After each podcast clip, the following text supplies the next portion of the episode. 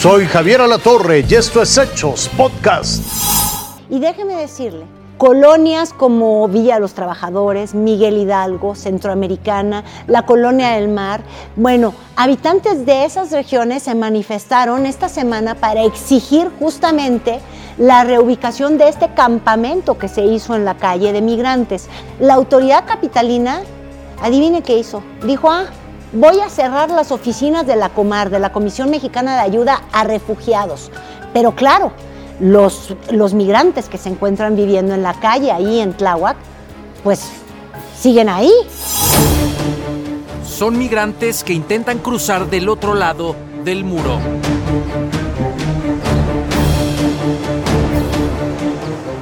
De un lado de la frontera, decenas de haitianos que aspiran a llegar a Estados Unidos. Del otro lado, vecinos que piden respeto a su espacio.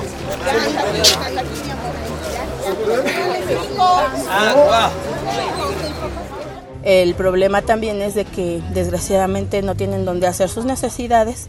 Vienen, se hacen en botellas, las cuales tiran aquí, hacen del baño, lo tiran también allí. Es plena Ciudad de México. Es la unidad habitacional Villa de los Trabajadores en Tláhuac y son los propios vecinos quienes regulan el acceso a la zona comercial de los edificios. Estamos controlando a los migrantes porque se nos, se nos entraron todos y nos estaban en la velaria abarcando. Entonces lo que queremos es que se vayan, se los lleve el gobierno. Por momentos tensión y fricción.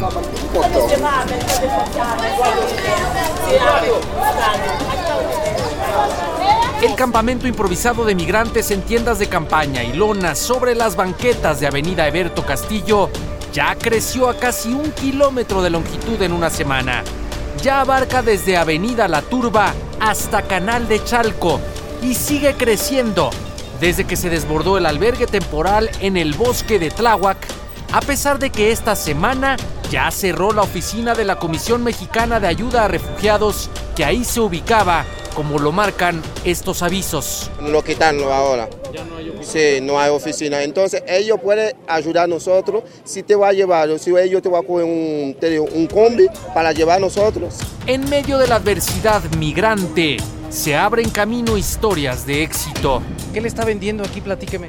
Este es un tipo empanada, eh, como la que normalmente comemos nosotros aquí de, de camarón este, yo le decía al señor que se me hacía como el tipo arepa de Colombia, pero ahorita el señor me dijo que ¿cómo se llama? Eh, paté. Paté. Eso lleva huevos, eh, pollo y como, como ensalada. Levante. Ok, déjame yo reclame muy bien. Ah, ¿Qué vendes? Yo vendo agua, jugo, limón. Maracuyá. Sí, maracuyá y limón. Para ellos es la antesala del llamado sueño americano pero para quienes aquí viven ya lo sienten como una invasión a su espacio. Con imágenes de Julio Ordóñez y Uciel Icona, Diego Borbolla, Fuerza Informativa Azteca. Y déjenme decirle que en Tabasco miles de familias no terminan de recuperarse de las inundaciones que dejó el Frente Frío número 8. Pero este fin de semana pues nuevamente están en alerta porque ha entrado el Frente Frío número 9. Las autoridades ya emitieron la alerta, sobre todo para quienes viven a orillas de los ríos. La colonia Esperanza no le hace honor a su nombre. El peligro que corremos aquí, porque todos los años nos vamos al lago aquí, todos los años. Y ayuda, nada, no llega. Más de 300 personas viven en esta comunidad del municipio de Jalapa, Tabasco, afectada de manera constante por inundaciones. Entonces nos fuimos hasta por aquí, hasta aquí, aquí está la, de la marca de la mojada. Hasta aquí nos fuimos. Y la otra ocasión, la última sí nos fuimos, pero más, más, más hondo. Ese es lo que casi nos fuimos ahora, pero ya de ahí, gracias a Dios, ya bajó más para abajo.